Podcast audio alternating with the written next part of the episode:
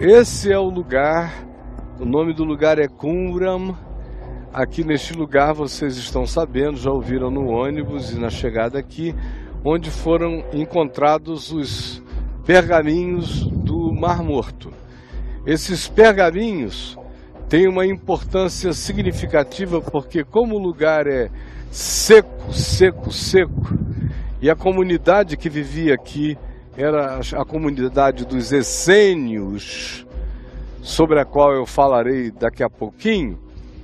Eles, quando os romanos chegaram e vieram já da marcha de destruir Jerusalém, foram eliminando todos os, os focos, os pontos, os bastiões de resistência judaica.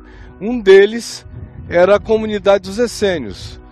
E os essênios viviam uma vida separada uma vida alienada do resto da comunidade judaica, porque eles achavam que todo mundo estava perdido, exceto os que fizessem parte da seita deles, que era uma seita bem separatista, bem radical.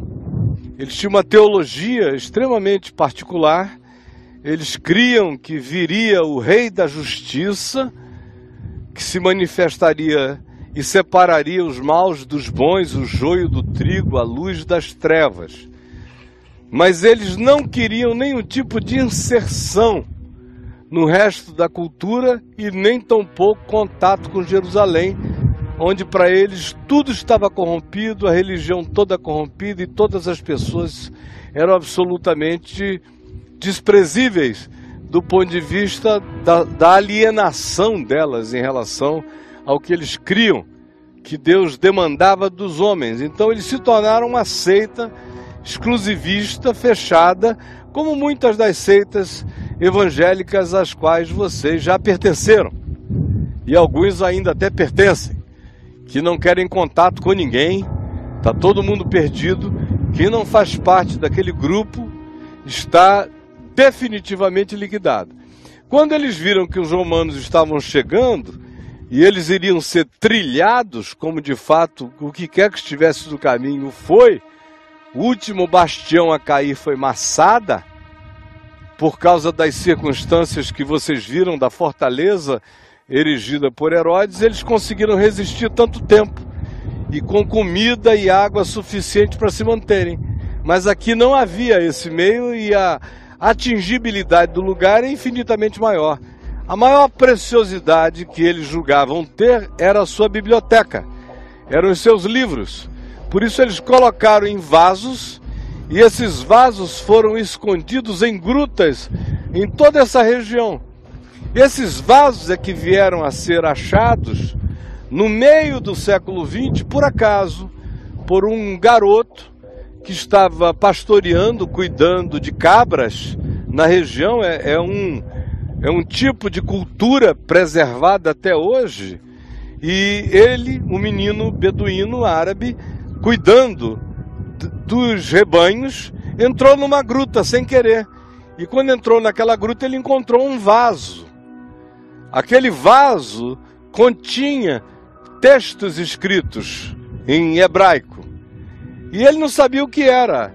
Acabou levando o vaso, o vaso foi entregue na mão de um mercador que tentou passá-lo adiante. O cara descobriu que aquilo podia ter algum valor e tentou vender. E é a partir dessa venda, é a partir dessa negociação que o mundo descobriu aquilo que foi considerado agora, há poucos anos atrás, o maior achado arqueológico de todos os tempos, os pergaminhos do Mar Morto. Como vocês ouviram, já houve um primeiro sinal ali, blim blom. E eu vou parar a gravação aqui. Para isso existem as edições e a gente vai ali para fora e eu continuo a falar sem opressão. Sigam-me sem distração, por favor. Como a gente teve que sair de lá por uma questão de economia de tempo e evitar opressividades desnecessárias porque o nosso tempo aqui está esgotado, eu estava falando sobre os essênios. Então, quem são os essênios? eles fazem parte de uma das seitas dos judeus. Os judeus tinham várias seitas. Por exemplo, a seita dos saduceus. Era uma denominação judaica, aquilo que a gente chama no meio religioso, por exemplo, evangélico, de denominação. Os católicos chamam de ordem. Eles se designavam como um grupo que os diferentes, os que não eram do grupo, tendem a chamar o grupo fechado de seita. Então eles eram uma seita dos judeus, assim como os saduceus. Os saduceus, todavia, eram uma seita elitista, porque a maioria deles era da aristocracia, a maioria deles era da classe sacerdotal, a maioria deles descendia da descendência de Levi, a maioria deles oficiava no templo, a maioria deles tinha grande poder político grande influência na sociedade. Por isso, quanto mais influente o grupo seja, menos alcunha de seita o grupo recebe, por mais fechado que seja. Os fariseus são designados no Novo Testamento, especialmente no livro de Atos dos Apóstolos, como seita, a seita dos fariseus. Paulo chama de seita dos fariseus. Os fariseus eram mais fechados.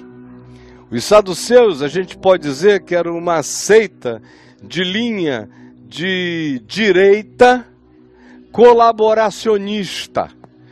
Porque como o negócio deles era a preservação do status deles e do domínio deles sobre o templo, e o templo era o ponto central, o templo era o parlamento. O templo funcionava junto com o Sinédrio como a Knesset, aqui de Israel, era centro de poder. Religião e política estavam misturados. Então os saduceus não iam ser de esquerda, oposicionista, senão eles bateriam de frente com os romanos e perderiam o poder. Os saduceus faziam parte de um grupo de direita, mas que tinha um discurso ambivalente para o povo, eles falavam mal dos romanos, mas aos romanos eles se ofereciam como colaboradores e mantenedores da ordem pública. E assim eles se equilibravam ali no meio. Os fariseus, diferentemente dos saduceus, já eram mais de centro-esquerda. Ou seja, não eram radicais, sabiam dialogar com os saduceus, tinham seus membros que pertenciam ao sinédrio. O sinédrio fazia uma composição dos cidadãos mais importantes das representações institucionais da sociedade, especialmente nas dimensões religiosas. Era isso que compunha o sinédrio. Então os fariseus tinham os seus deputados, vamos chamar assim, no Knesset do Sinédrio, representando a sociedade, representando o templo, representando os seus pensamentos, os seus interesses. Centro, direita.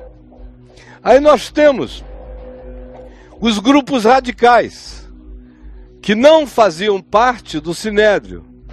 Nós temos os Zelotes, que são assim chamados por causa do seu chamado zelo excessivo. São chamados de zelotes, porque era escreveu, não leu, pau comeu. Um pessoal legalista, radical, letrista e com uma ideologia política que se assemelhar-se-ia à teologia da libertação dos anos 80, para quem estava vivo, moderada. Não era a teologia da guerrilha, mas era a teologia do enfrentamento, do jogo de poder, da opção preferencial pelo judaísmo contra qualquer que fosse a presença estrangeira. Esses eram os zelotes. Jesus tinha, por exemplo, entre os discípulos dele, Simão Ozelote, que era um cara que carregava no, na alcunha do sobrenome dele a designação política dele. de tão politizado e ideologizado que esse indivíduo era. Simão Zelote, estava lá presente. Aí nós temos um grupo mais à esquerda, que não fazia parte de nenhuma forma de diálogo institucional, de nenhuma natureza. Os zelotes ainda dialogavam, mas dialogavam à esquerda, como marginais não pertencentes a nenhuma forma de status quo oficial, mas tinham uma relação dialogal com os demais. Aí você tem mais à esquerda os sicários. Os sicários são assim chamados por causa da adaga que eles usavam, da sicar, daquela faca curvada. Por exemplo, lá no jardim do Getsemane, quando Jesus disse: Quem tiver uma capa ou duas, venda, compre uma espada. Aí de repente Pedro puxa e diz: Já tem duas aqui, Senhor. A espada que aparece ali é de um sicário. Por isso havia pessoas que achavam que Pedro podia fazer parte, inclusive, de um grupo sicário, por causa das empolgações e dos repentes dele, o que eu particularmente não acredito. Ele apenas, juntamente com outros, andando na noite escura num lugar perigoso, se precaviam e tinham as suas próprias armas. Mas os sicários, eles eram capazes de ações de natureza guerrilheira, de emboscar grupos romanos no deserto, de atacar soldados, de propor libertação e invadir prisões e cadeias.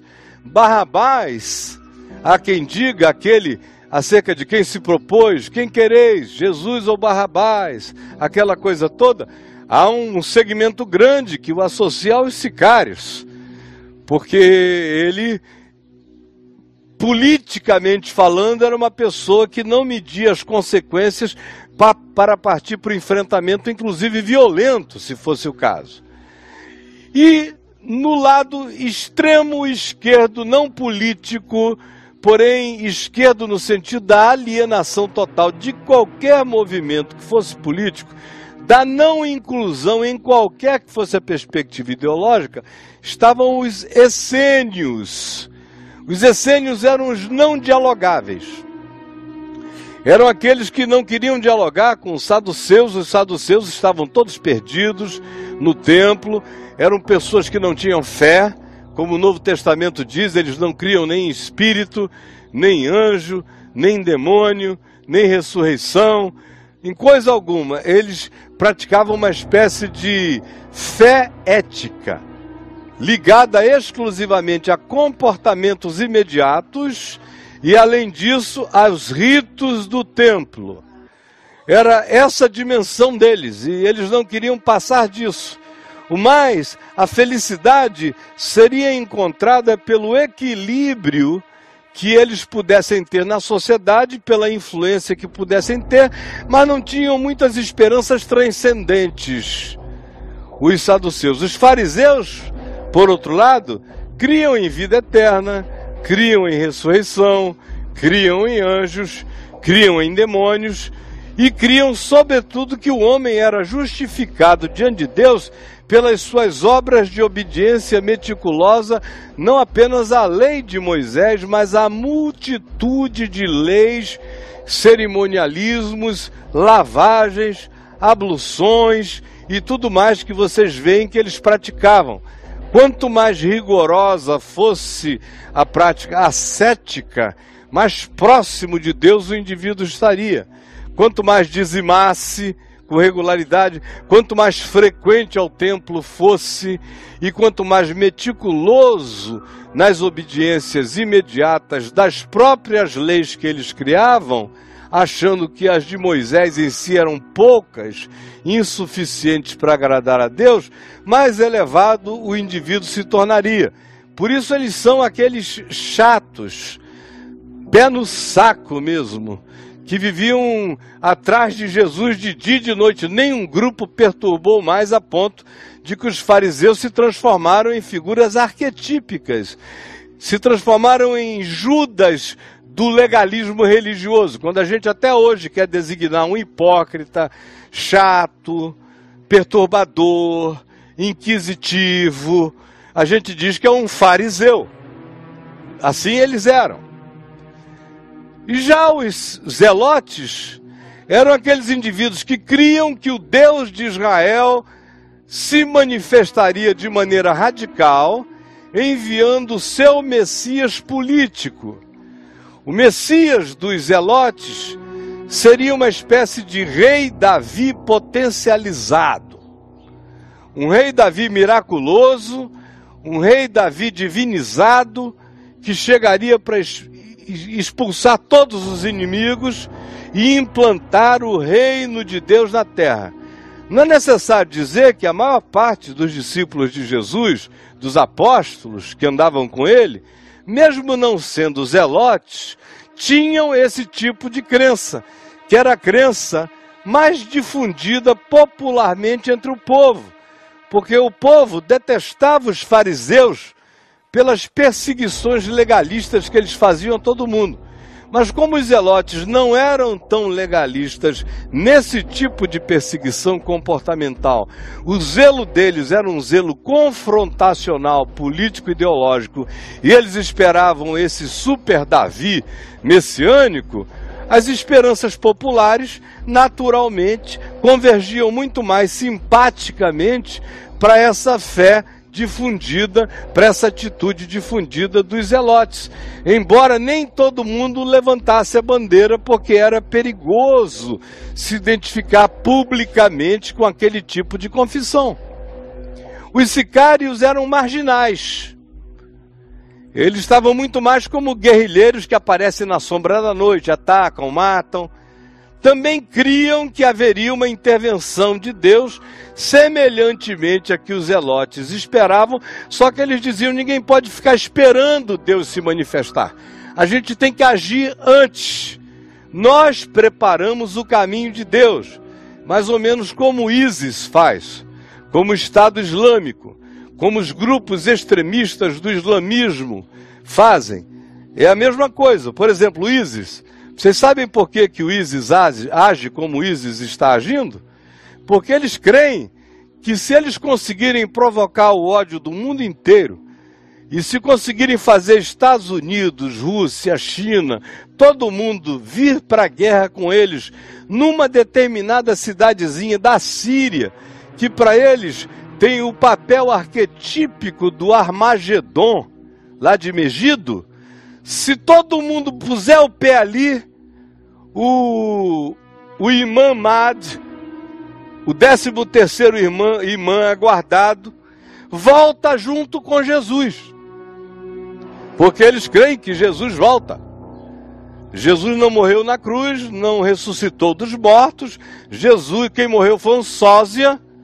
Jesus foi para o céu, mas Jesus é o cara e volta junto com o 13 terceiro imã para fazer justiça e acabar com todos os infiéis, vai ser uma mortandade total. E eles já estão antecipando isso, como todo bom grupo radical extremista, para ver se assim fazendo eles apressam o dia da vingança de Deus contra a humanidade. Por isso eles agem como agem. Não é simplesmente sem ideologia. Tem uma teologia por trás de cada uma daquelas ações que eles praticam. É a mesma coisa que o Ahmadinejad, quanto era presidente do Irã, confessava. Ele não é do mesmo nível de teologia do califado do ISIS, mas ele tem uma escatologia extremamente semelhante. Jesus volta junto com o 13 terceiro imã, se nós conseguirmos apagar Israel do mapa. Essa é era a teologia do Ahmadinejad e é de muita gente que pensa como ele. O que impede a volta de Deus é Israel. Se a gente acabar com Israel, o Messias, o 13 terceiro imã, que vai trazer a paz à terra e acabar com os infiéis, manifestar-se-á. E no meio disso tudo estão os essênios. Os essênios funcionam como aquele grupo que diz: está todo mundo perdido, de saduceu a todo mundo, está tudo anarquizado. O povo todo está liquidado, ninguém conhece a Deus, só nós somos salvos. Deus é amor. Sabe a igreja Deus é amor? É? A igreja Deus é amor, semelhança de outros grupos idênticos. Agora mesmo no caminho para cá, Quem foi que me falou? Você que me falou do Gessênios. Gessênios, que ela conhece, é uma mistura de Jesus com Essênios. É um pessoal que acha que Jesus era essênio e adotou a filosofia dos essênios de maneira separatista. Todo mundo está perdido, só nós somos salvos. Os testemunhos de Jeová são gessênios, jovacênios, né? Porque eles dizem só os 144 mil santos puros que não conheceram o gosto de uma transa sexual e que não gostam de mulher que também não gostam de homem, não gostam de gente, não gostam de nada, santificados a Deus, são os que virão de maneira preeminente no reino de Deus para a terra. Entre nós está cheio de gente que pensa do mesmo jeito.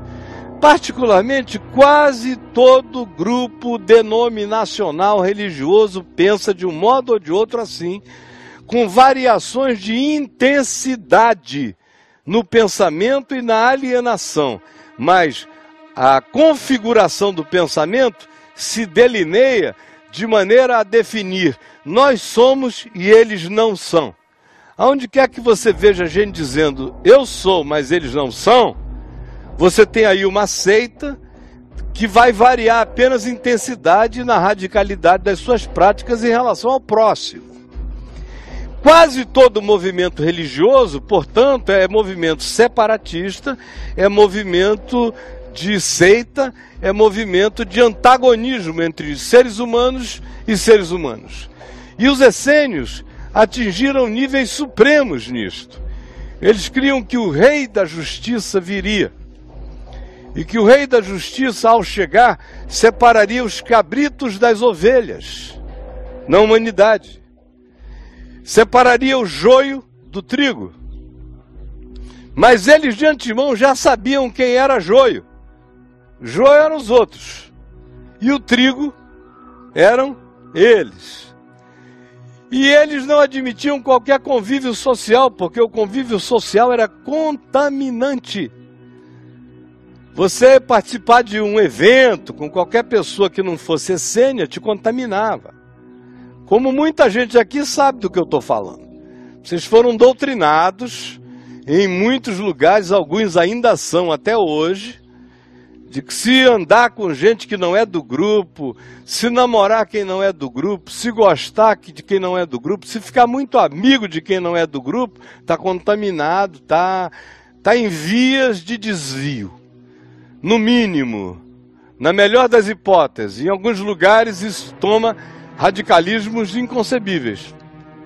Os essênios eram assim. Os essênios achavam que o sal não era da terra. O sal era para ficar no saleiro.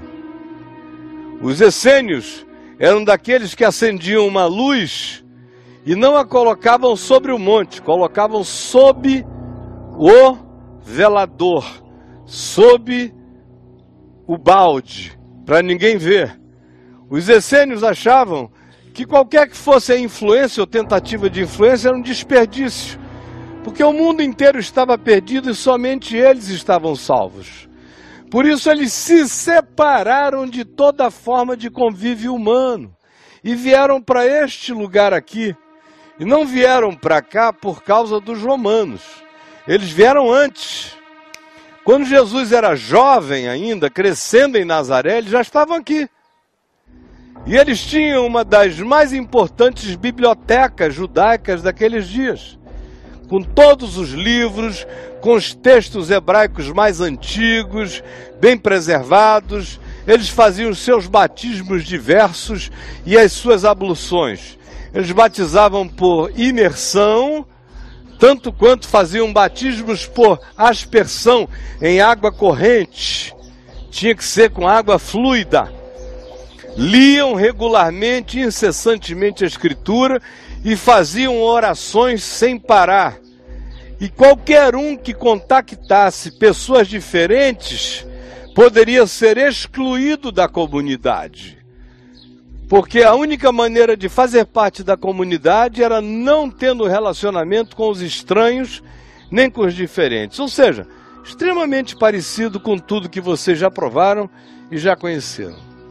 Ora, esse pessoal teve que fugir daqui para não perder o tesouro dos livros que tinham, eles colocaram naqueles vasos de barro e esconderam nas muitas grutas que existem aqui nas montanhas dessa região.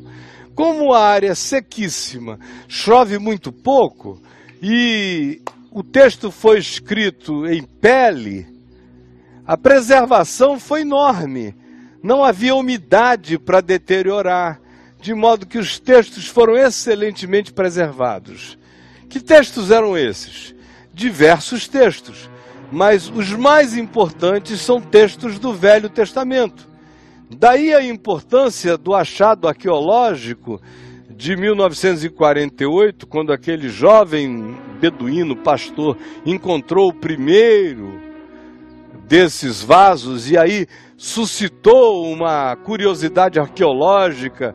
Logo depois eles começaram a vir e procurar e foram encontrando vasos e vasos, textos e textos e uma ampla e vasta biblioteca, porque encontraram, por causa dos essênios, os textos mais antigos do Velho Testamento que se podia ter encontrado. Nós acabamos lucrando com isso, porque, por exemplo, em 1930, havia nos Estados Unidos, depois foi para a Europa, mas especialmente nos Estados Unidos, uma corrente de avaliação textual, de crítica textual, chamada alta crítica, que questionava completamente se os textos que nós tínhamos na Bíblia, no Velho Testamento, eram textos dignos de crédito, se eram antigos mesmo, ou se tinham escritos bem depois, se eram pseudepígrafes atribuídas a pessoas como Isaías ou a outros indivíduos, mas que não tivessem sido os próprios indivíduos que tivessem escritos aqueles textos. Fossem coisas mais recentes, Quanto mais recente um texto é, mais distante do fato narrado, menos crível do ponto de vista histórico, do ponto de vista arqueológico, ele se torna. Quando se achou o que aqui se achou, eles encontraram, por exemplo, o texto de Isaías na íntegra, igualzinho que a gente lê. Bem mais antigo do que os textos que a gente tinha, mas sem alteração. Copista fez com perfeição os profetas, Isaías, todos esses textos, e a reboque, nós ainda ganhamos algumas pseudepígrafes que estavam citadas no Novo Testamento, por exemplo, a Epístola de Judas cita o texto do livro de Enoque. O livro de Enoque foi encontrado também aqui, com as citações idênticas a que Judas faz. Não sei se vocês sabem, mas a, a segunda epístola de Pedro e, e, a epístola de Judas são sínteses do livro de Enoque. E na epístola de Judas, o Judas, que era irmão de Jesus, aquele que escreveu o texto que a gente tem no Novo Testamento, cita pelo nome, como disse Enoque, o sétimo depois de Adão: Eis que vejo o Senhor com suas santas miríades vindo, tomando vingança contra os que não conhecem a Deus e tal, tal, tal, tal, tal, tal, tal. O texto inteiro estava lá citado, na íntegra. Então, isso teve um poder de validação extraordinária do significado histórico da datação e da inalterabilidade do texto bíblico. Essa foi a maior importância dos achados, dos pergaminhos que aqui foram encontrados. Só que no meio disso tudo, surgiu uma questão. E essa questão apareceu especialmente nos anos 50, anos 60, virou moda. Qual era a moda? Era dizer que Jesus tinha sido um essênio. E que João Batista era um essênio. Porque João Batista era um esquisitão. João Batista até era tão esquisito que podia parecer um essênio, exceto por uma coisa, não é? Eles associavam João Batista aos essênios porque João não andava na cidade, ele não era uma figura urbana, ele vivia nos desertos, a dieta dele era, era gafanhotinho e mel silvestre, se vestia como Elias, assim, tipo de pelo, era um cara totalmente despojado, era um esquisitoide, era um freak, João Batista, indubitavelmente. Aí ele foi associado aos essênios, Quem sabe ele era um essênio que dava umas escapadas e falava. Mas os essênios originais não escapavam para lugar nenhum. O mero fato e ato de falar com alguém que não tivesse as convicções enraizadas deles já era um desvio na fé. De modo que João Batista podia ser esquisito como fosse, mas essênio ele não era. Ele era um homem do deserto, um homem da quietude, ele era um ermitão, ele era um esquisitão, mas ele fazia as suas inserções urbanas. Ele tinha discípulos urbanos ele atravessava estradas urbanas onde o rei Herodes passava com Herodias. Ele era capaz de gritar na porta do palácio e denunciar o adultério de Herodes pegando, comendo a mulher do irmão dele e fazendo tudo que se fazia. Um essênio jamais faria isto. E houve também a moda de dizer que Jesus era essênio. Ora, Jesus é tão essênio quanto eu. Jesus não tem nada de essênio. Jesus é amigo de pecadores. Não é assim que ele é designado? Quando querem falar mal dele, está aí um glutão. Um essênio, glutão, já imaginaram? Bebedor de vinho, aliás, eu tomei um muito gostoso chamado Caran. Quem quiser provar um vinho aqui de Israel de boa qualidade, hoje eu tomei no almoço bebedor de vinho e amigo de publicanos e de pecadores. Ele é aquele que diz: olha, quando que um essênio vai dizer? Em verdade, em verdade eu vos digo que publicanos e meretrizes vos precedem no reino dos céus. Quando que um essênio iria dizer: não separem o joio do trigo, ninguém sabe quem é quem. Quando que um essênio iria dizer: não julgueis, para que não sejais julgados. Os essênios julgavam para não serem julgados. Eles achavam que se eles antecipassem o juízo final, já dizendo quem era e quem não era, eles estavam sendo pessoas agradáveis a Deus. Portanto, totalmente diferentes de Jesus. Eu posso ver Jesus lá em cima no Monte das Bem-aventuranças, onde nós estávamos anteontem, olhando para essa direção sul ele estava lá, eu posso vê-lo olhar para o sul, estender a mão na direção daqui e dizer: Vós sois o sal da terra. E com aquilo, fazendo uma denúncia inferente implícita aos essênios que estavam aqui, que queriam ser sal do sal. Não foi o que Jesus disse? Ora, se o sal não se misturar, se o sal não se dissolver no ambiente social, na vida, nos vínculos, para nada presta. Vira um monturo. Sal do sal. Vai ser desprezado pelos homens. O significado do sal não é aparecer. O significado do, sol, do sal é desaparecer. Um sal aparente não está salgando nada. O sal que salga, ele se tornou invisível, dissolvido, impossível de ser detectado, exceto pelo gosto, pelo paladar. Quando Jesus diz: Vós sois a luz do mundo, ninguém acende uma lâmpada para colocá-la debaixo de alguma coisa, de uma cama, ao contrário, a gente a acende, a coloca no velador, num lugar bem alto para iluminar a todos os que entram na casa ele estava falando o oposto do que os essênios faziam, porque eles eram luz da luz, sal do sal, se alienando do, de tudo e se alienando de todos, como quase todo processo religioso ensina.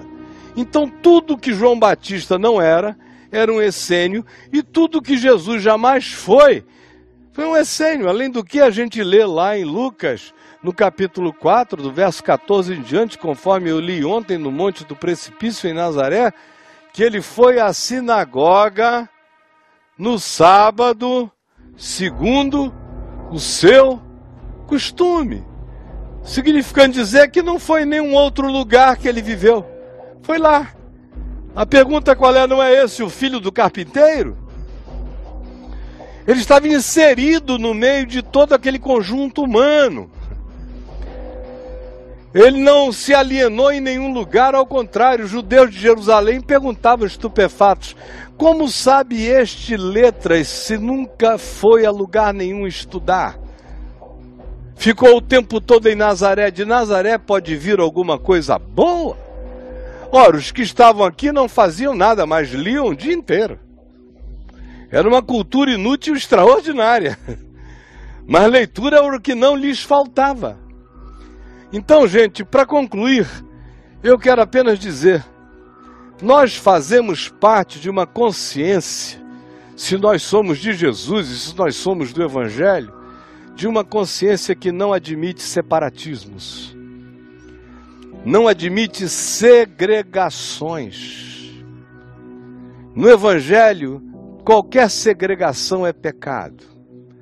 Como a gente viu na Cesareia Marítima e como a gente viu em Jope isto eu sei com certeza e afirmo com verdade que Deus não faz acepção de pessoas.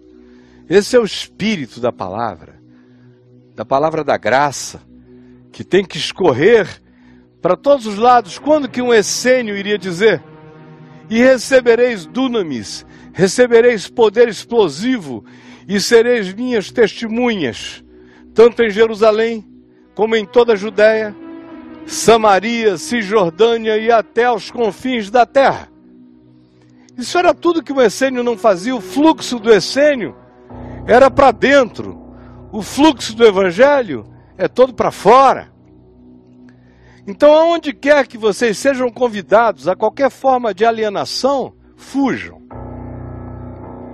É seita, é sal do sal, é sal no saleiro, vai produzir jactância, vai produzir arrogância, vai produzir doença mental, vai produzir doença psicológica, vai produzir toda forma de arrogância incompatível com o Evangelho. Em Jesus, eu sou amigo de publicanos, eu sou amigo de pecadores, eu sou amigo de gente normal. E eu também tenho a minha predileção pela comunhão com irmãos que creem como eu creio. Mas a predileção de vínculo com os irmãos que creem como eu creio é apenas um privilégio que eu exerço de encontro edificante. Mas não é o meu confinamento, não é a minha fronteira, não é a definição existencial da minha vida. Ao contrário, eu encontro, me alimento, me edifico, fortaleço e sou fortalecido para me devolver à vida, para me devolver ao mundo, para me devolver à sociedade, para me imiscuir no todo da existência, para que eu seja luz do mundo, para que eu seja sal da terra. Eu espero que isso entre de vez na cabeça da gente. Porque é fácil sair daqui, daqui a pouco você encontra um grupo de pessoas legais que começam a dizer, oh, não anda com ele não, hein? não, cuidado com ele porque ele toma uma cerveja. Não, não sai com ele não porque ele gosta de dançar. É, todas essas idiotices. O que a gente tem que ter é uma mente de nós mesmos, lúcida no Evangelho, aquilo que eu aprendi quando era garotinho e passei a vida confessando para mim mesmo. Quanto a mim, serei o mais radical que eu puder, segundo o Evangelho, para que eu possa ser o mais generoso que eu puder com todos os outros seres humanos. Radicalidade é de mim para comigo, segundo o Evangelho, e tem a ver com a minha consciência. E quanto mais seguro dessa consciência eu for em mim mesmo, mais seguro e generoso eu serei no meu lidar aberto para com todos os demais seres humanos. Vocês podem gulgar a respeito dos manuscritos do Mar Morto, não os confundam com os achados de Nag Hammadi, no Egito.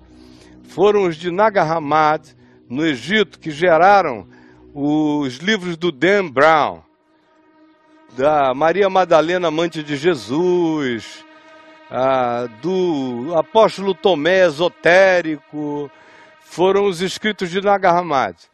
foram escritos por Tomé? Não.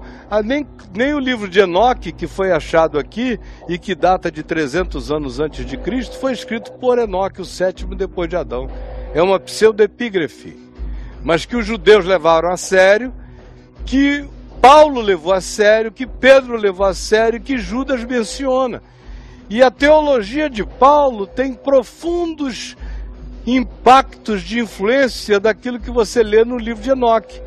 Mas eles não acharam que o livro de Enoque, no seu todo, conquanto tivesse inspirações inequívocas, valesse a pena serem incluídos entre os livros que a gente deveria ler o tempo todo. É por isso que Paulo diz: examinai todas as coisas e retende o que é bom. Já os textos do Egito de Nag Hammadi foram produzidos por seitas do século III e do século IV, seitas gnósticas, que escreveram, por exemplo, o Evangelho de Tomé. Tomé, coitado, se revolve na tumba, sabendo o que disseram em nome dele. Escreveram um texto para adequarem um certo evangelho de Tomé a determinadas concessividades do tipo: o que o corpo faz não macula o espírito. Então, se vocês quiserem dormir hoje à noite comigo, as meninas e a minha mulher consentir, não tem nenhum problema. Amanhã de manhã a gente ministra a ceia do Senhor, porque o meu espírito está incontaminado. Corpo e espírito não se tocam, são duais, são dicotômicos. Ah, se vocês forem ler os textos de Naga Hammadi, vocês vão entender por que, que eu, particularmente, só aceito os quatro evangelhos. Porque existe uma sobriedade comum nos quatro evangelhos que faz sentido com o bom senso de Jesus. Já quando você lê os textos de Naga Hammadi, você encontra cada discrepância, cada maluquice produzidas por uma seita ou por seitas 250, 300 anos depois, que escreveram aqueles evangelhos para adaptarem-se, para que eles mesmos tivessem uma pseudo-justificativa escriturística para serem como era. Ou seja, primeiro eles definiram quem eles eram, depois eles construíram textos que justificassem os comportamentos deles. É totalmente diferente do que foi encontrado aqui. Aqui você encontra Isaías, você encontra Jeremias, você encontra a Torá inalterada, você encontra os profetas intocáveis, você fica sabendo que Daniel não foi uma produção de 200 anos antes de Jesus, mas foi produzido logo depois do cativeiro as antiguidades são muito maiores e as proximidades dos fatos históricos são inequívocas. Portanto, a validação do texto bíblico cresce imensamente mais, além de tudo que eu falei sobre o fato de que Jesus nada tem a ver com mais uma seita que aqui esteve.